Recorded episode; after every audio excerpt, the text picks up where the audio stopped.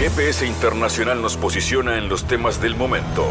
Fabián Cardoso informa y analiza la realidad latinoamericana y de integración regional en una producción de Sputnik.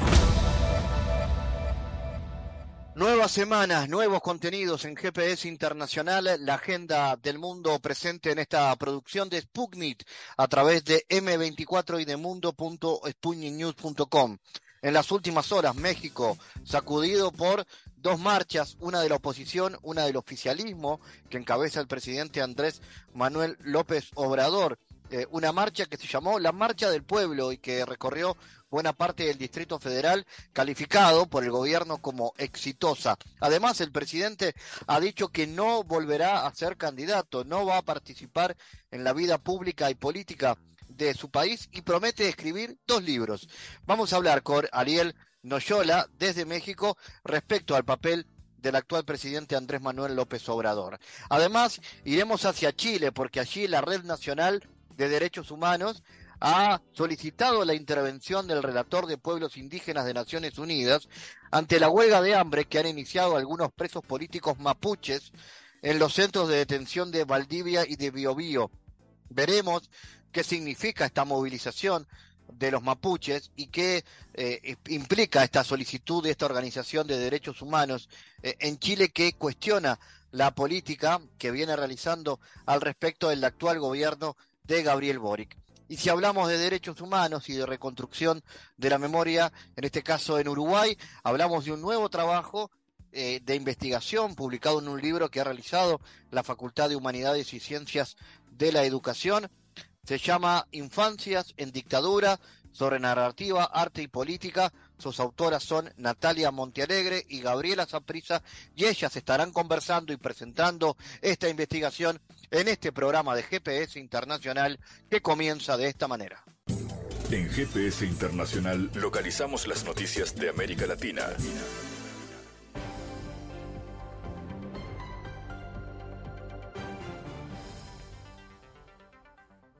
Una nueva semana con noticias. La Cámara de Senadores de Bolivia convocó a una sesión para este martes en la que tratará el proyecto de ley del Censo de Población y Vivienda fijado para el 23 de marzo del 2024 tras la suspensión el sábado del paro en el departamento de Santa Cruz. Se convocó a sesión y nosotros ya estamos pendientes de cómo pueda avanzar la reunión. Además hemos enviado una nota para que los jefes de bancadas del movimiento al socialismo, Creemos y Comunidad Ciudadana nos reunamos previamente para lograr consenso, explicó la jefa de bancada del CC, Andrea Barrientos. La sesión fue convocada para la mañana del martes. La Cámara Alta Boliviana está conformada por 36 senadores y se requiere una mayoría de 19 votos para aprobar la ley. Actualmente la oposición, conformada por Creemos y CC, reúnen 15 votos y buscan cuatro más para sancionar la norma. El 26 de noviembre el proyecto de ley fue aprobado por la Cámara de Diputados y derivado al Senado y se estima que será tratado directamente en el Pleno, sin ser previamente analizado por la Comisión de la Constitución.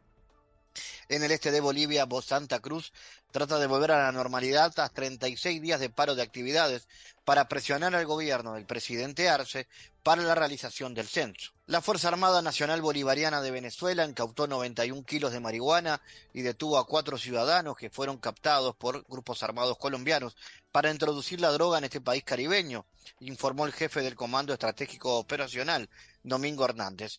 En el estado Táchira, la Fuerza Armada detiene a cuatro ciudadanos incautos cautados por los grupos Tancol, terroristas armados narcotraficantes colombianos, para servir de mulas en el ingreso de drogas al territorio nacional e incauta 191 envoltorios de marihuana con más de 90 kilos de peso.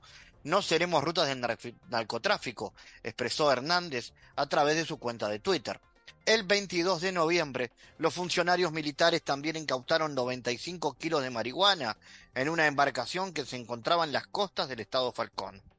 Dos días antes, los funcionarios militares decomisaron 119 kilos de cocaína en el estado Sucre y detuvieron a cuatro personas, quienes transportaban la droga en una embarcación. El Parlamento Federal de Alemania puede dirigir 20 mil millones de euros a las Fuerzas Armadas para cubrir el déficit de municiones, informó el portavoz del gabinete del ministro alemán. Por supuesto, se debatirá el tema de las municiones que nos preocupa. Se trata de la posibilidad de que el gobierno federal Gasté 20 mil millones de euros del presupuesto para reponer los almacenes. Anteriormente, los medios alemanes, citando a sus fuentes, informaron que el canciller alemán había convocado una reunión de emergencia para debatir cómo resolver el déficit de las municiones en las Fuerzas Armadas alemanas, provocado en particular por los suministros de armas a Ucrania. Numerosos países condenaron la operación militar especial que Rusia efectúa en Ucrania desde el pasado 24 de febrero y apoyan a Kiev con suministros de armas, donaciones, ayuda humanitaria y sanciones contra Moscú. Rusia advirtió en reiteradas ocasiones que los países de la Organización del Tratado del Atlántico Norte están jugando con fuego al suministrar armas a Kiev y que los convoyes extranjeros con armas serían objetivo legítimo para que su ejército sea nada más cruzar la frontera. A su vez, el portavoz del Kremlin comentó que los intentos de saturar a Ucrania de armamento no favorecen las conversaciones ruso-ucranianas y tendrán un efecto negativo. Las autoridades de los Países Bajos intentan restringir las actividades de la misión diplomática rusa ante la Organización para la Prohibición de las Armas Químicas, que tiene su sede en La Haya, afirmó el embajador ruso en ese país y el representante permanente ruso ante el organismo. La expulsión de los diplomáticos y la obstaculización de la llegada oportuna de los expertos rusos para su participación en las reuniones de los organismos rectores de la OPA es una violación grave de los compromisos del gobierno neerlandés en el marco del artículo octavo de la Convención y Acuerdo sobre sedes de la OPAC, afirmó citando por la misión permanente rusa ante la organización. En ese contexto llamó al organismo a prestar mucha atención a este hecho y al gobierno de los Países Bajos a dejar de abusar de su derecho a ser sede de una organización internacional concedida por los Estados miembros.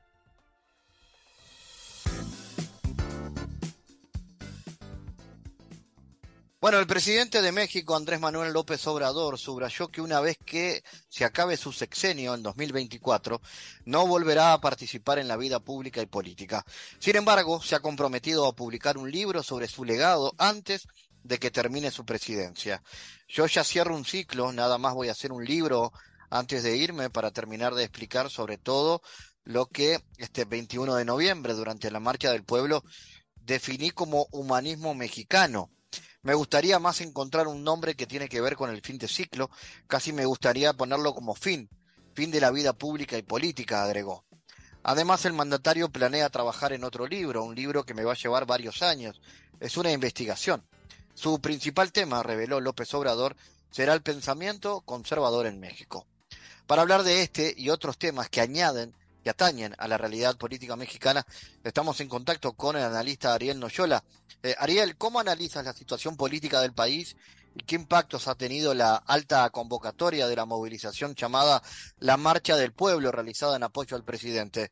Eh, ¿Cómo fue eso? ¿Qué tan importante fue para el presidente de México? Claro. Bueno, pues en primer lugar destacar, eh, Fabián, que en México vivimos tiempos de tensión política de confrontación política, de eh, debate en distintos temas de la agenda nacional. Y pues hay que destacar que esta movilización que, eh, a la que convocó el presidente López Obrador tiene su origen, su motivación en que dos semanas previas eh, los partidos políticos de la oposición y con este supuesto filántropo Claudio X González Guajardo, que tiene vínculos con la Embajada de Estados Unidos, con la, con la USAID, que ha venido financiando una organización aparentemente periodística que él fundó, eh, estos partidos políticos de oposición convocaron a una manifestación del Ángel de la Independencia, al Monumento a la Revolución, en protesta contra la reforma electoral propuesta por el presidente López Obrador. Estos partidos argumentaban que esta reforma electoral le quitaba la autonomía al árbitro y que eh, prácticamente estaba enfocada, encaminada a que el presidente López Obrador y su partido se hicieran de un poder absoluto, prácticamente omnímodo en México. Sin embargo, estos eh, argumentos no tienen el menor sustento porque en ningún lugar de la reforma electoral se plantea eliminar la autonomía del árbitro, eh, tampoco se plantea mucho menos que regresemos a un esquema anterior al de la autonomía de la institución electoral cuando eh, era la Secretaría de Gobernación, es decir, un ministerio de, del gobierno nacional el que organizaba las elecciones. Entonces, esa marcha fue convocada con base en mentiras. Fue una marcha que hay que decirlo, ha sido hasta el momento la más importante convocada por los, por los partidos políticos de oposición, si bien, por supuesto, no se puede comparar con, los, con la movilización eh, convocada por el presidente López Obrador. Entonces, eh, en respuesta a esa, a esa movilización opositora, el presidente López Obrador comentó en conferencia de prensa que la gente le estaba pidiendo salir a marchar, salir a manifestarse. Días después él precisó, quiso puntualizar que ese, bueno, ya no era propiamente el motivo de la marcha, pero en un primer momento esa fue la reacción a esa marcha opositora. ¿Cuál fue el resultado de la marcha convocada por el presidente López Obrador? Pues que obviamente otra vez nos demuestra cuál es su terreno, que él está, se siente muy a gusto en la calle, se siente muy a gusto convocando a sus bases, también demuestra que hasta el momento se mantiene con un alto nivel de aprobación popular, eso nadie lo niega, y que pese a tener a los medios de comunicación en contra, pese a que los partidos de lo de en este caso tradicionales como lo es el PRI, el PAN y el PRD, con todo y que se aliaron en contra de su proyecto político, realmente hasta el momento no existe una fuerza política capaz de competir eh, codo a codo, digamos mano a mano, con Morena y sus aliados. Entonces, realmente es un contexto, yo le llamaría como un duelo de marchas, me explico, una guerra de marchas, en donde se trató de demostrar qué fuerza tenía un músculo mayor en las calles y claramente en este sentido, pues gana el presidente López Obrador y su partido. ¿Cuáles crees, Ariel, que van a ser los legados de la gestión de López Obrador, ya que él mismo dice que estaría llegando a su fin de la historia? Sí, pues a mí me parece que el presidente López Obrador es, eh, ya pasó, trascendió la historia desde que se convirtió en el presidente más votado en una elección eh, federal hasta el momento en la historia de que hay que recordar, eh, Fabián, que cuando él gana, pues realmente los partidos de la oposición quedaron vapuleados quedaron en una situación de desventaja de 2 a 1, de 3 a 1 con el PRI, con ese viejo PRI. Entonces, en este sentido, no hay duda de que el presidente López Obrador, su gestión tiene un amplio respaldo popular. Ahora, él hizo una serie de compromisos en campaña, básicamente el combate a la corrupción, eso es lo que él ha denominado como el eje de su cuarta transformación. Y ciertamente hay algunos avances pero también hay que destacar que hay cierto, eh, ciertos mecanismos, hay también todavía ciertos vicios dentro del aparato del Estado que no han terminado de eh, eliminarse, de limpiarse. Es lo que él llama de que el nuevo orden no termina de nacer y el viejo orden no acaba de morir. Entonces, hay todavía corrupción en ciertas instituciones del aparato del Estado hay que reconocer que también que dentro del partido oficialista Morena existen prácticas que nada tienen que ver con una ruptura con la vieja política. Hay que también reconocer que existen liderazgos que se han venido posicionando dentro de Morena, que hasta hace unos meses eran sus miembros, eran miembros de los partidos del viejo régimen, es decir, del PRI, del PAN, y que en este sentido, por un cálculo, eh, pragmático de conseguir hacerse de una gubernatura, por ejemplo, se han venido aceptando muchos de estos personajes. Entonces, yo creo que el reto principal para darle viabilidad, para darle continuidad al proyecto político eh, encabezado por el presidente López Obrador, es que este partido, Morena, y los aliados de Morena, consigan realmente eh, hacer un relevo cuando el presidente López Obrador abandone la política. Hay que recordar que él ha dicho que después de 2024 él abandona la arena política, abandona la agenda nacional, que él no va a dar incluso entrevistas a ningún medio.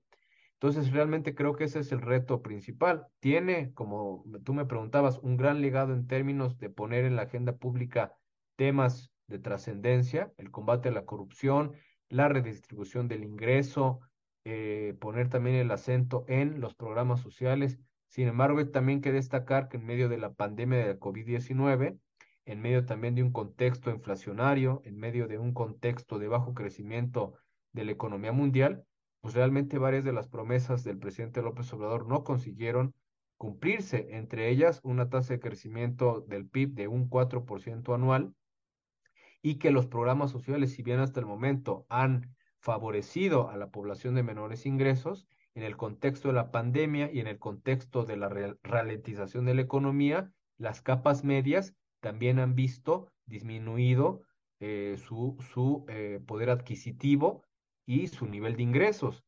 Entonces, realmente hay problemas de fondo que no terminan por resolverse.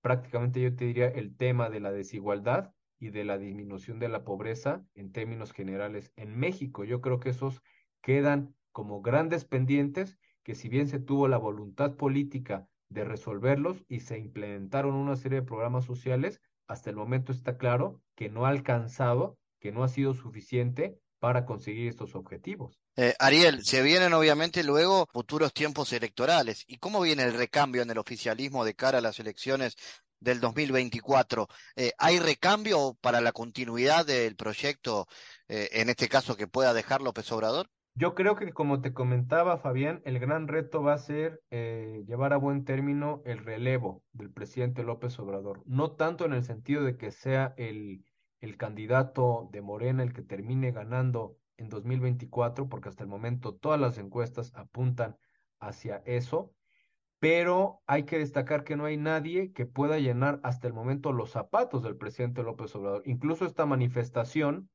que es, repito, una réplica contra eh, esta marcha convocada por la oposición, pues paradójicamente fue convocada por el mandatario mexicano, es decir, no están siendo los líderes del partido Morena no están siendo incluso eh, figuras importantes como el canciller Marcelo Ebrard o la jefa de gobierno Claudia Sheinbaum, quienes en este momento, hay que decirlo, estén marcando la agenda política del país. Ellos acompañan al presidente López Obrador, incluso en las imágenes de esta manifestación del domingo, pues se mira a la, jefa de gobierno Claudia Sheinbaum, que es una aspirante a la presidencia, todo el tiempo al lado del presidente López Obrador, en, eh, digamos, quizás buscando reflector, buscando eh, colocarse, ubicarse como una figura muy cercana al presidente y con eso ganar simpatía entre quienes eh, apoyan al presidente mexicano. Sin embargo, repito, no hay hasta el momento, a mí me parece, un candidato lo suficientemente fuerte que se le pueda comparar al liderazgo popular que tiene eh, el presidente López Obrador. Y en ese sentido creo que ese es el gran reto. Hasta el momento ya hay ruptura dentro del oficialismo, hay que destacarlo, Fabián. Justamente el día previo a la marcha, Ricardo Monreal, que es eh, el, el, presidente de la Junta de Coordinación Política del Senado, un viejo aliado del presidente López Obrador, se reunió en la ciudad de Madrid, España, con los partidos políticos de la oposición, con sus líderes, anunciando que iba a llevar adelante una, una gira de reconciliación nacional y que él esté evaluando postularse por los partidos políticos de la oposición. Entonces, ya ahí hay una fractura importante, no se sabe hasta qué punto puede haber más fracturas en lo sucesivo con la designación del candidato. De tal manera, yo creo que es un panorama muy, muy complejo que, que en un momento dado sí puede eh, causar estragos importantes a este partido político de izquierda y poner en riesgo una continuidad del proyecto político del presidente. Ariel, atentos entonces a la evolución de la realidad política eh, de México. Eh, ¿Hay previstos más movilizaciones de calle a corto plazo? No, hasta el momento no se tienen previstas más movilizaciones. La oposición, pues bueno, salió prácticamente a denostar la marcha convocada por el presidente, diciendo que eran las personas que participaron acarreados, es decir, que fueron comprados que fueron eh, transportados por eh, los gobernadores del oficialismo, que fueron transportados por funcionarios del gobierno federal, pues en un claro intento de quitarle legitimidad a esta manifestación. No sabemos hasta el momento si habrá una respuesta por parte de la oposición de volver a convocar a las calles, porque hay que recordar que el presidente hasta les lanzó el reto. Bueno, es que si son tantos ustedes, pues vengan al Zócalo, ¿no? La, la, esta plaza enorme localizada en el centro histórico de la Ciudad de México, llénenla como yo lo hago. Y pues bueno, en este sentido la oposición eh, eh, evitó, evitó este, llegar hasta el Zócalo, ¿no? Se quedó mucho antes en, en una plaza mucho más pequeña, que es eh, el Monumento de la Revolución. Ariel Loyola, gracias por tu análisis desde México. Un abrazo, Fabián, hasta pronto. Analizamos los temas en GPS Internacional.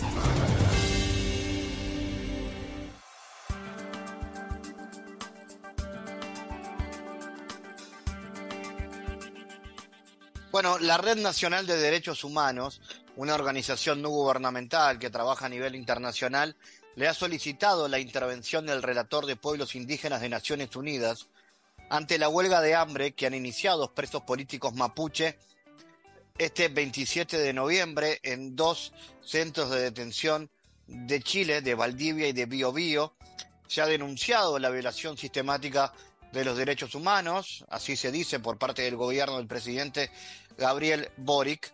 Bueno, esta situación está motivando la atención internacional y vamos a conversar, en este caso, con Esteban Muñoz, defensor de derechos humanos y vocero de esta red, para que nos dé cuenta de lo que le ha transmitido a eh, esta eh, autoridad de eh, las Naciones Unidas.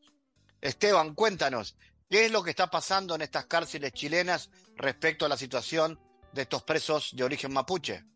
Sí, mira, como, como tú bien dices, se, se desencadenó ayer mismo, domingo 27 de noviembre, el inicio de una huelga de hambre de los presos políticos mapuches de la CAM, eh, coordinadora Arauco Mayeco, y esto responde a varias situaciones eh, que podríamos eh, tematizar con el tema de la militarización de la región de la Araucanía o del Gualmapu, como lo llaman en el pueblo mapuche, la situación de criminalización también de la protesta eh, de los comuneros mapuche en su justa reivindicación de las tierras que fueron expoliadas, eh, despojadas eh, hace ya más de un siglo y que en el cual hoy día están operando principalmente la, los grandes monopolios forestales de las familias más poderosas de Chile.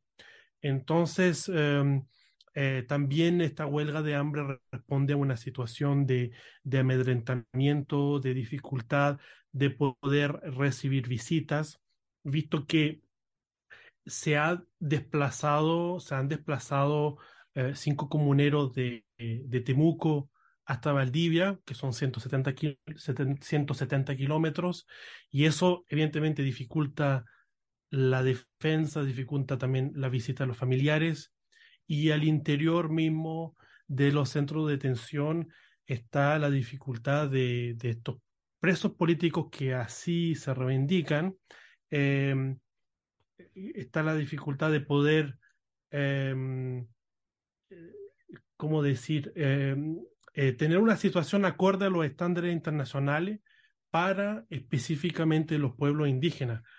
Eh, o sea, que significa el tema de poder tener recibir autoridades tradicionales, religiosas o de salud eh, para tener una atención eh, respecto de eso y esas cosas han sido dificultadas todo este tiempo. Ante esto, ¿cómo, bueno, cómo se ha movido la organización que tú representas a nivel internacional y a nivel local también en Chile?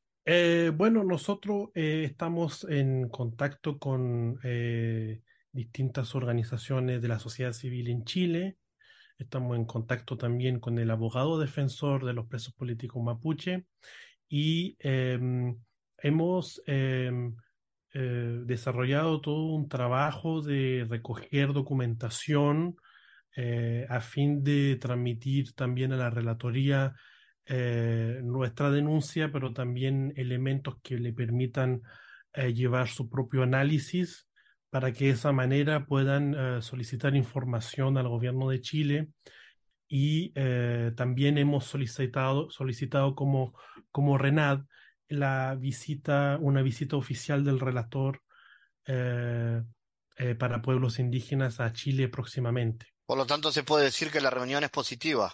Para nosotros la reunión es muy positiva porque tuvimos posibilidad realmente de acceder a esta reunión.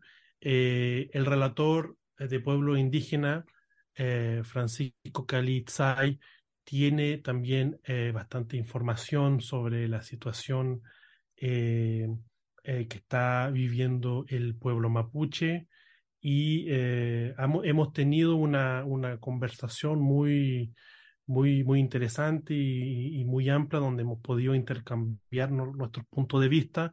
Em, y a partir de, de esta, de, este, de, esta reunión nosotros vamos a, mm, mantener el contacto y complementar la información y también eh, eh, eh, digamos, em, informar a, nuestros eh, contactos en Chile para que podamos también llevar una campaña eh, de movilización al respecto. ¿Cuál es la situación en general de la comunidad mapuche en, en esa zona de Chile? Bueno, la situación de manera general es una situación de, de, bastante pobreza respecto de la situación que hay en otras regiones del país es una situación también donde se mantiene el punto de vista cultural eh, un cierto eh, racismo hacia las poblaciones eh, mapuche.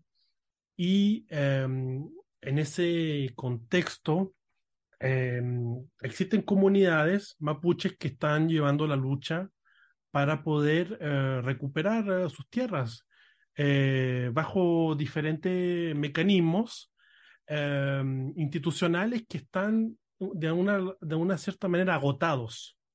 Entonces, eh, necesariamente eh, estas demandas de, de poder eh, recuperar las tierras ancestrales, también de poder tener una actividad productiva dentro para poder desarrollar también el, el, pueblo mapuche, para que las comunidades se puedan desarrollar, para que pueda culturalmente, económicamente también em, las organizaciones propias, las autoridades propias del pueblo mapuche, poder también eh, volver a funcionar tal como, como ellos lo desean, eh, bajo los principios de la libre determinación.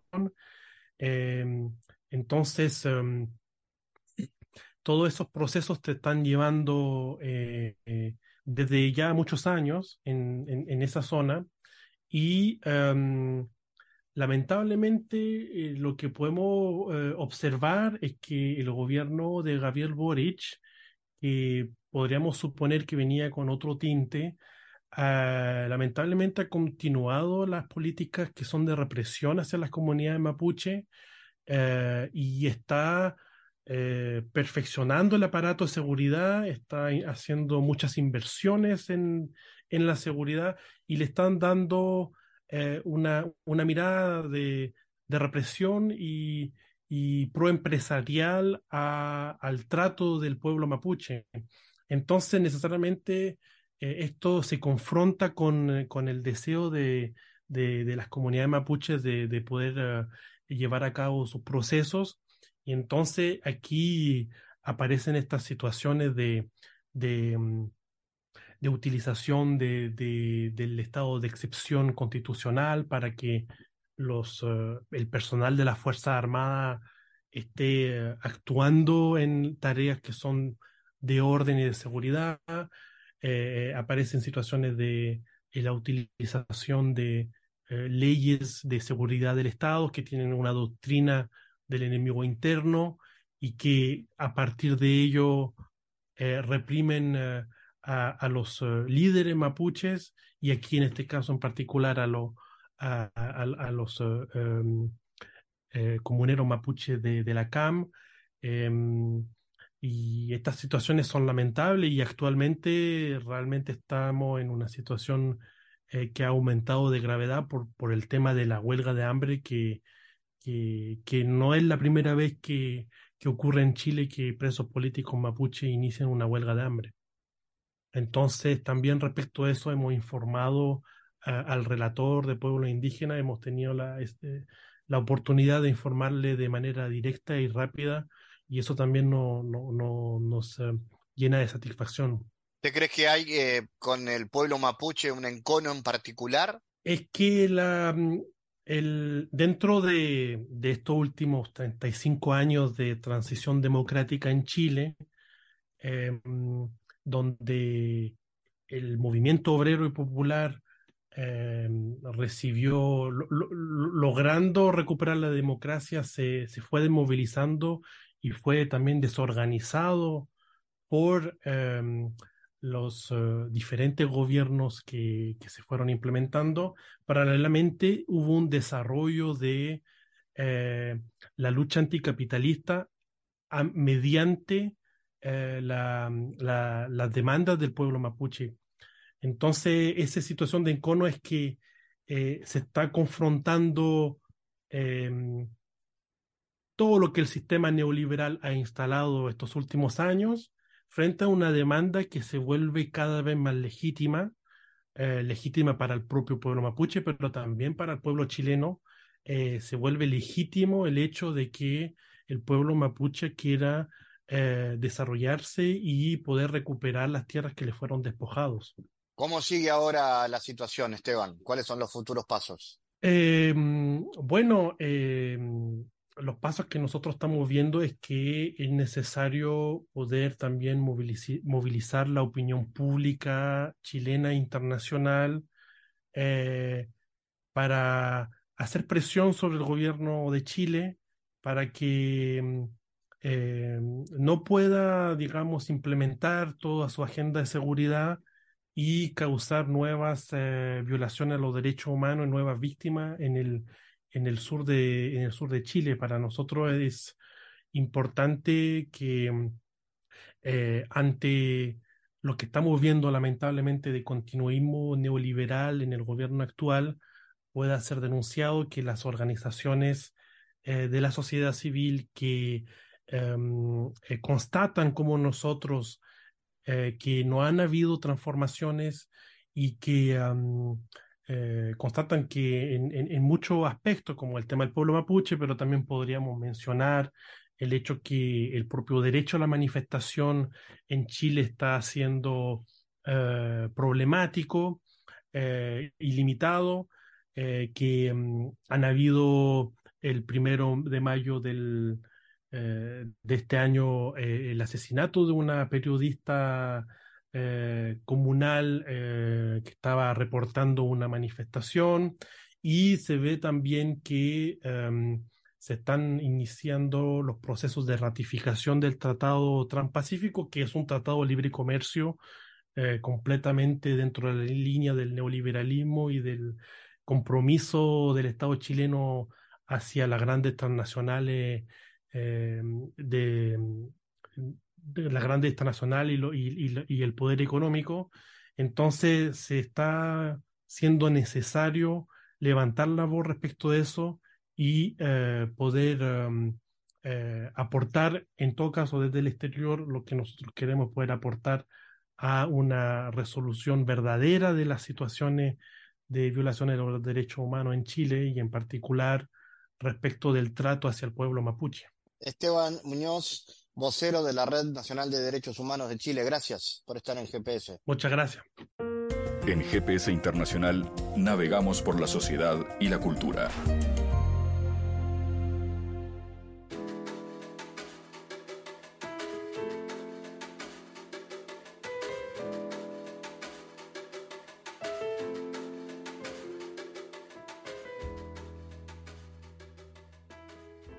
Este bloque de GPS Internacional queremos presentarles un trabajo llamado Infancia en Dictadura sobre narrativas, arte y política. Eh, esta investigación que ha sido realizada por el eh, Departamento de Historia de Facultad de Humanidades y Ciencias de la Educación. Vamos a recibir a Natalia Montealegre y Gabriela Graciela Saprisa, Natalia Montealegre y Graciela Saprisa, que son las editoras de esta investigación. Están ambas en contacto con nosotros y con ellas queremos saber, bueno, qué las motiva a realizar esto y de qué manera, qué elementos centrales surgen de este trabajo académico que pronto va a ser además publicado. Infancia sin dictadura, sobre narrativas, arte y política. Estamos en contacto eh, con ellas. Bienvenidas Natalia, eh, contanos lo primero, ¿qué las motivó y de qué manera a realizar este trabajo? Muchas gracias, Fabián. Eh, con Graciela Saprisa, hace muchos años que trabajamos en el Centro de Estudios Interdisciplinarios Uruguayos de la Facultad de Humanidades y Ciencias de la Educación de la Universidad de la República. Es un centro que se crea en la apertura democrática precisamente con el objetivo de poder investigar los distintos elementos vinculados a la violencia estatal y al terrorismo de Estado. Y es en ese ámbito que Graciela funda una línea de trabajo inicialmente ligada a la memoria de las mujeres, que fue invisibilizada durante muchísimo tiempo en Uruguay, y que luego deriva en este trabajo de investigación de ya más de una década sobre las distintas experiencias de infancias en dictadura que refiere a niñas y niños que fueron víctimas directas del terrorismo de Estado y la violencia estatal en Uruguay, algo que eh, nos ha costado mucho, mucho abordar, porque es especialmente eh, doloroso, sobre todo cuando reconocemos un contexto eh, de impunidad. Pero la dejo, la dejo a Graciela, que, que en realidad es es nuestra, es nuestra maestra y la impulsora de esta, de esta línea de trabajo. Bueno, lo de, lo de maestra ya me quedó grande. De todas maneras, buenas tardes, buenas tardes Fabián y a todos los que te escuchan, a nuestras y nuestros oyentes.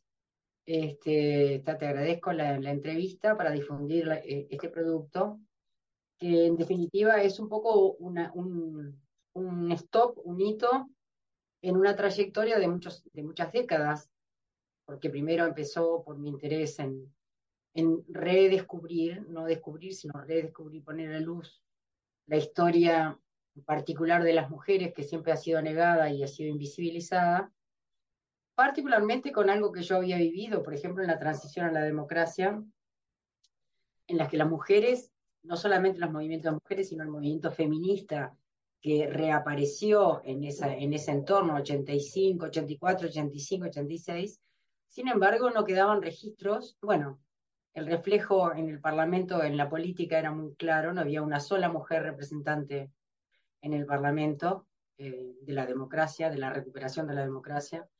Bueno, eh, fallas o, huecos tan evidentes que concitaban la atención. Bueno, decir, ¿qué pasa con las mujeres que siempre han sido invisibilizadas? Ese fue un comienzo de alguna forma y un comienzo de, buscar ese foco en el pasado reciente, es decir, en el periodo de la crisis, la, el golpe de Estado, la dictadura y la transición. Y allí eh, apareció un fenómeno muy particular que fue un, paso al costado, sí, a ver, quizás no, no, sea la expresión paso al costado, sino una deriva muy importante en la reconstrucción del de la memoria y de la historia del pasado más próximo, en la que se había enfocado en una sola historia, una sola, un solo relato, ya que la palabra relato, el concepto relato está tan usado en estos momentos. Un solo relato en la que em, destacaba el enfrentamiento, la oposición de dos, eh, dos contendientes, digamos así pero resulta que los dos contendientes eran varones, digamos. Eh, todo esto tenía una, una épica particular, una heroicidad de parte de los que habían resistido a la dictadura, los que habían forjado la nueva democracia, o los que habían resistido a la represión en el periodo anterior. Entonces, bueno, el interés estaba porque nos costaba, me costaba la presencia de las mujeres, tanto en, en la condición de de haber sido víctimas de la represión, es decir, sabía que había habido muchas mujeres presas políticas, exiliadas, eh, mujeres activas en la resistencia, en los lugares más insólitos, digamos así, en ollas populares, en merenderos, en, las comisiones de fomento de la escuela, etcétera, y dónde estaba toda esa historia. Ahí es que empieza a madurar esta idea y, ahí es que aparece, eh, bueno, solo fue correr el velo y apareció una multiplicidad de, de relatos, de historias, de historias de vida, y eso me parece que abrió un panorama muy importante, digamos, otras voces se escucharon, otros otras historias se contaron, ¿no? Otros textos, se salió de ese enfrentamiento de esa, digamos, esa polarización que en definitiva blanco y negro empobrece, ¿no? No se, no se recuerdan los actos más cotidianos, menos, menos eh, épicos, de leyendas, digamos así, pero sí que aquellos que construyeron tramas sólidas eh, de convivencia. Entonces, eh, junto con eso me parece que se abrió como una compuerta a la aparición de otras voces y otros sujetos de la historia que no habían sido tenidos en cuenta. Entre ellos, por ejemplo, todo el movimiento queer, o lo que llamamos queer ahora, la, la represión a las, a las disidencias sexuales, este, la, aparición también de, las voces de las, de las afro-uruguayos, que no habían sido tenidos, tenidos en cuenta y que sufrieron, fueron foco de una represión particular, de desplazamientos, de despojos. Y también, últimamente, eh, bueno, y ahí en ese panorama aparece la voz de los hijos de, que como decía Natalia, fueron víctimas de violencia estatal directamente.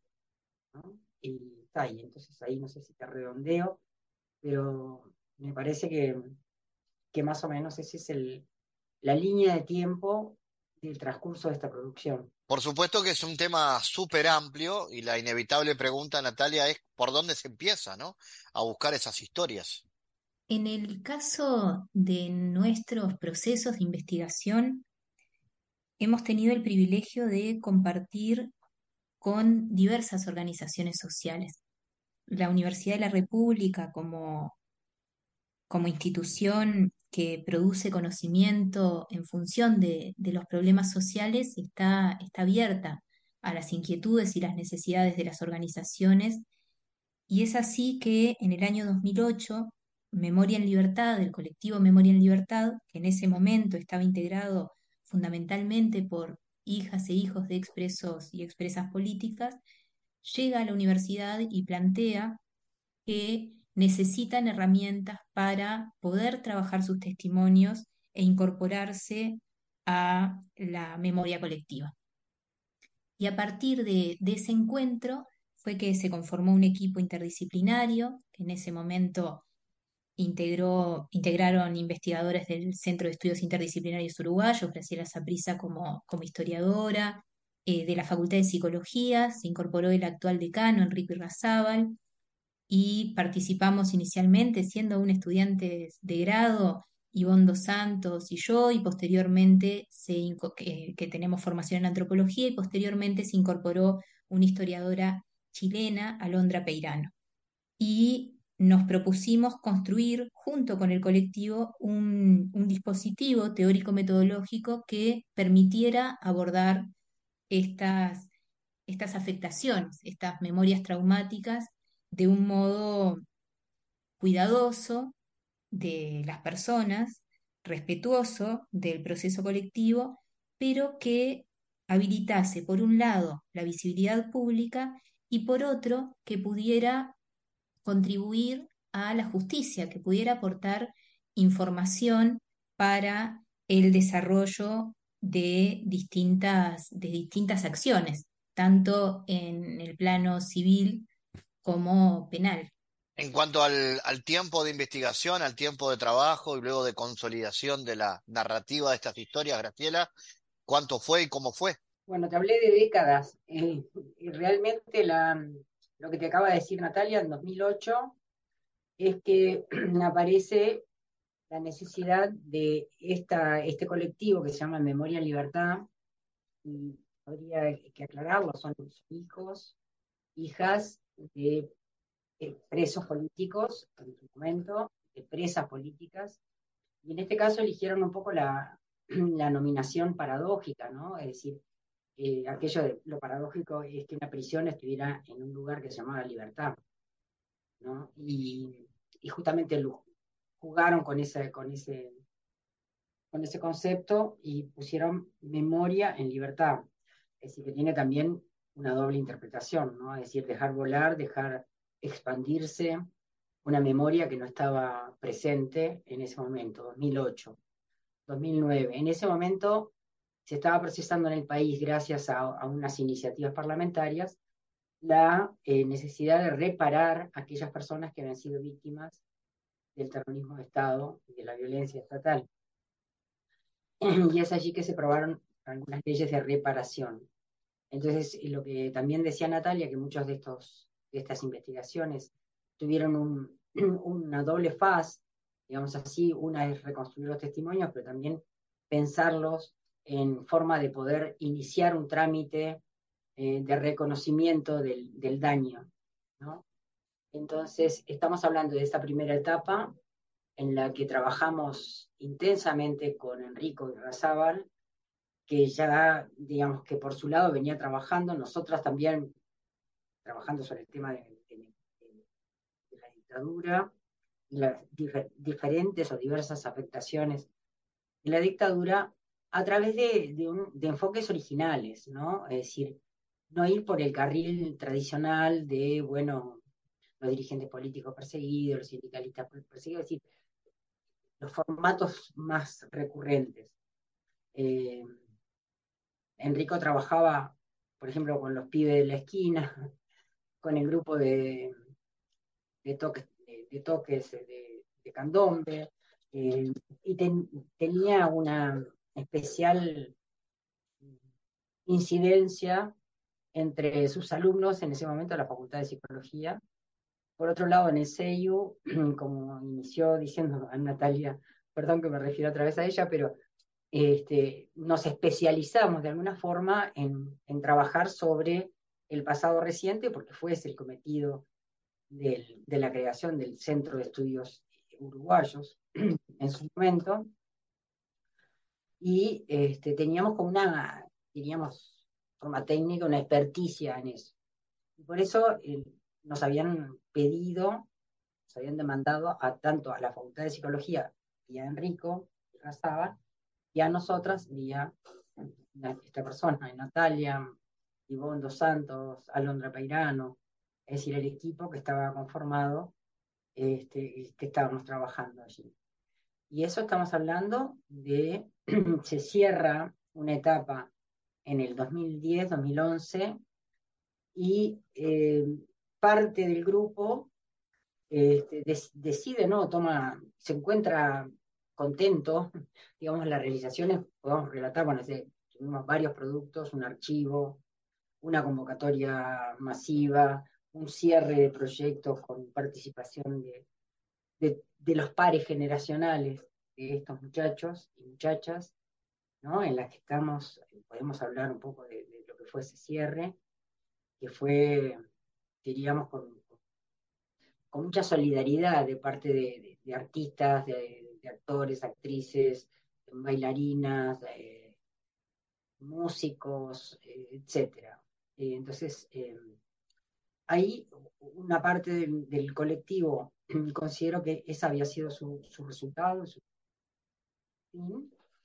y se desarmó, se desarmó, en parte se desarmó, pero algunos otros continuaron este, buscando, buscando cumplir otros objetivos que se habían trazado, pero en, reuniones informales. Y así este, este grupo volvió a reunirse, volvió a retomar fuerza en el, entorno del 2017-2018 y, este, y ahí iniciamos una nueva, una nueva etapa de acompañamiento y de, co-creación, si tú querés, sobre eso. Justamente en el año, no sé si está muy, larga mi, parlamento, pero en el año 2018 hicimos un seminario que consideramos como de cierre de este tema, de la, bueno, nosotros llamábamos la segunda generación, porque es una manera en que la academia ha tratado el tema de los hijos, de los hijos y las hijas de, de las víctimas, referido, por ejemplo, al holocausto, a la Shoah en Europa, este, a los hijos que nacieron después eh, del exterminio, digamos así, de los que se salvaron, fueron rescatados del, exterminio. Em, entonces, en, ese año hicimos un, no diría un gran seminario, pero sí un intercambio, un diálogo muy interesante, y decidimos empezar a, publicar, empezar a encarar la publicación de estos resultados, incorporando algunas otras producciones. Y ahí eh, se produjo la pandemia y, y esto demoró eh, para enriquecer también el producto. Y ahora sí podemos decir, bueno, este es momento particular, no de cierre, pero sí de reflexión y de, de poner a la vista los hallazgos y los productos de, estas etapas de, investigación. Sí, el libro es un, es un volumen importante, tiene unas 424 páginas y aborda eh, distintos, distintas complejidades de las experiencias de infancias en dictadura con aportes de investigadoras e investigadores de Uruguay y de la región. Entonces, hay textos, por ejemplo, de Teresa Basile, que es una, especialista en letras, sobre el, dilema de trabajar con las narrativas vinculadas al mal radical. Tenemos el aporte de Sonia Mosquera, ella analiza los procesos de restitución de identidad a hijos e hijas de uruguayos detenidos desaparecidos. Tenemos el aporte de Diego Sempol sobre el trabajo del colectivo de hijos en Uruguay. También se incorporan el aporte de dos lingüistas, por un lado Luciana Snares, que aborda lo que acontece en la relación a través del análisis de las cartas y de entrevistas en profundidad entre hijos y, y presos políticos. Mariana Chugar, que va a analizar el diálogo entre jóvenes del presente que eh, se encuentran con las memorias de quienes siendo muy jóvenes eh, sufrieron la tortura y la prisión en el marco del terrorismo de Estado, pero que tenían sus prácticas de militancia y, que hoy en el presente están, están comprometidas con, esta temática. También el libro incorpora experiencias de investigación de, estudiantes de grado y posgrado como parte de, esta, de esta construcción colectiva y sumamos un, capítulo del colectivo Memoria en Libertad, donde se integran algunos de, los objetos que sobrevivieron a distintas circunstancias de, eh, de reclusión por parte, por parte del Estado, ¿no? de cuarteles, de establecimientos militares, de lugares clandestinos.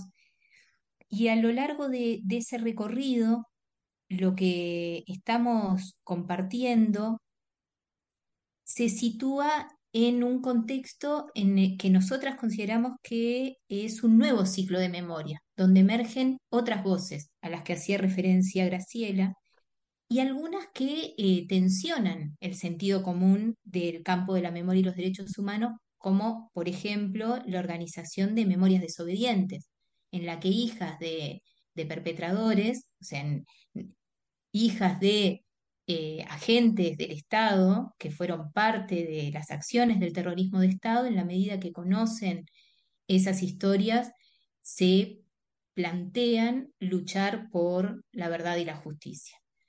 Bueno, ¿y qué pasa en esos, en esos encuentros, ¿no? entre estas diversas eh, memorias que son parte de un, de un puzzle más amplio? De alguna manera, el libro es una invitación a, encontrarnos con esa complejidad y a poder reconociéndonos en esa complejidad, ser parte de del proceso para desarmar la impunidad que existe hoy en el Uruguay y que desde ciertos sectores, negando los fundamentos básicos de, de los derechos humanos y todas las pruebas que existen sobre los delitos cometidos por parte del Estado, se intenta, se intenta reproducir. Natalia Graciela, más allá de que el libro es un trabajo académico de la Facultad de Humanidades, ¿se va a poder obtener en librerías para quienes nos están escuchando y quieren saber de él? ¿Cómo pueden hacer?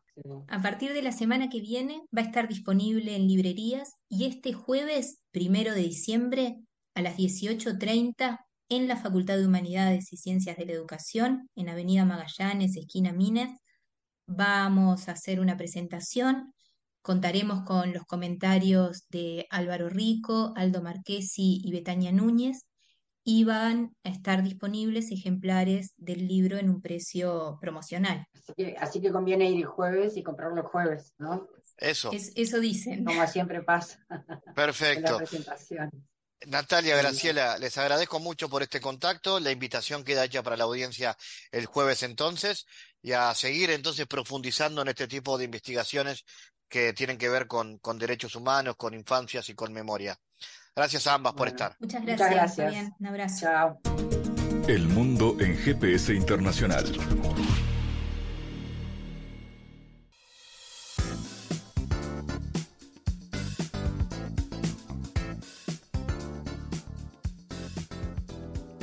En diálogos geopolíticos analizamos diversos asuntos que atañen a la política mundial, desde el abordaje de los ámbitos multilaterales de articulación política a nivel global hasta las cualidades y los propósitos de las configuraciones regionales, tanto en América Latina así como en otras regiones. Nuestro objetivo es poner foco a una gran diversidad de temas que atañen a la geopolítica en el mundo contemporáneo. Para eso vamos a recibir a Santiago Caetano, aquí en GPS. Bienvenido, Santiago. ¿Qué tal, Fabián? Continuando con los asuntos en los que nos hemos centrado en las columnas anteriores, refiere hoy de especial importancia mencionar el Acuerdo de París, realizado en diciembre de 2015, que consta de un acuerdo internacional vinculante para reducir los impactos del cambio climático. Santiago, ¿de qué tratan los artículos 9, 10 y 11 de este acuerdo? En particular, estos atañen al financiamiento y transmisión de tecnología y se alega que el acuerdo reafirma la obligación de los países desarrollados en apoyar los esfuerzos de los países en desarrollo para la implementación de un futuro limpio y climáticamente resiliente. ¿Cómo se vincula esto con la promoción de las bioeconomías en los organismos internacionales, Santiago? Bueno, a modo de ejemplo, se podría resaltar que la estrategia de bioeconomía de la Unión Europea en 2018 actualizó sus objetivos para el desarrollo de una bioeconomía sustentable en Europa a los efectos de que las medidas adoptadas vayan en concordancia tanto con los objetivos de desarrollo sostenible de la ONU, así como los objetivos climáticos del Acuerdo de París. Gracias Santiago por tu aporte a GPS Internacional. Gracias Fabián, hasta la próxima. Les recordamos las formas de seguirnos a través de nuestras redes sociales.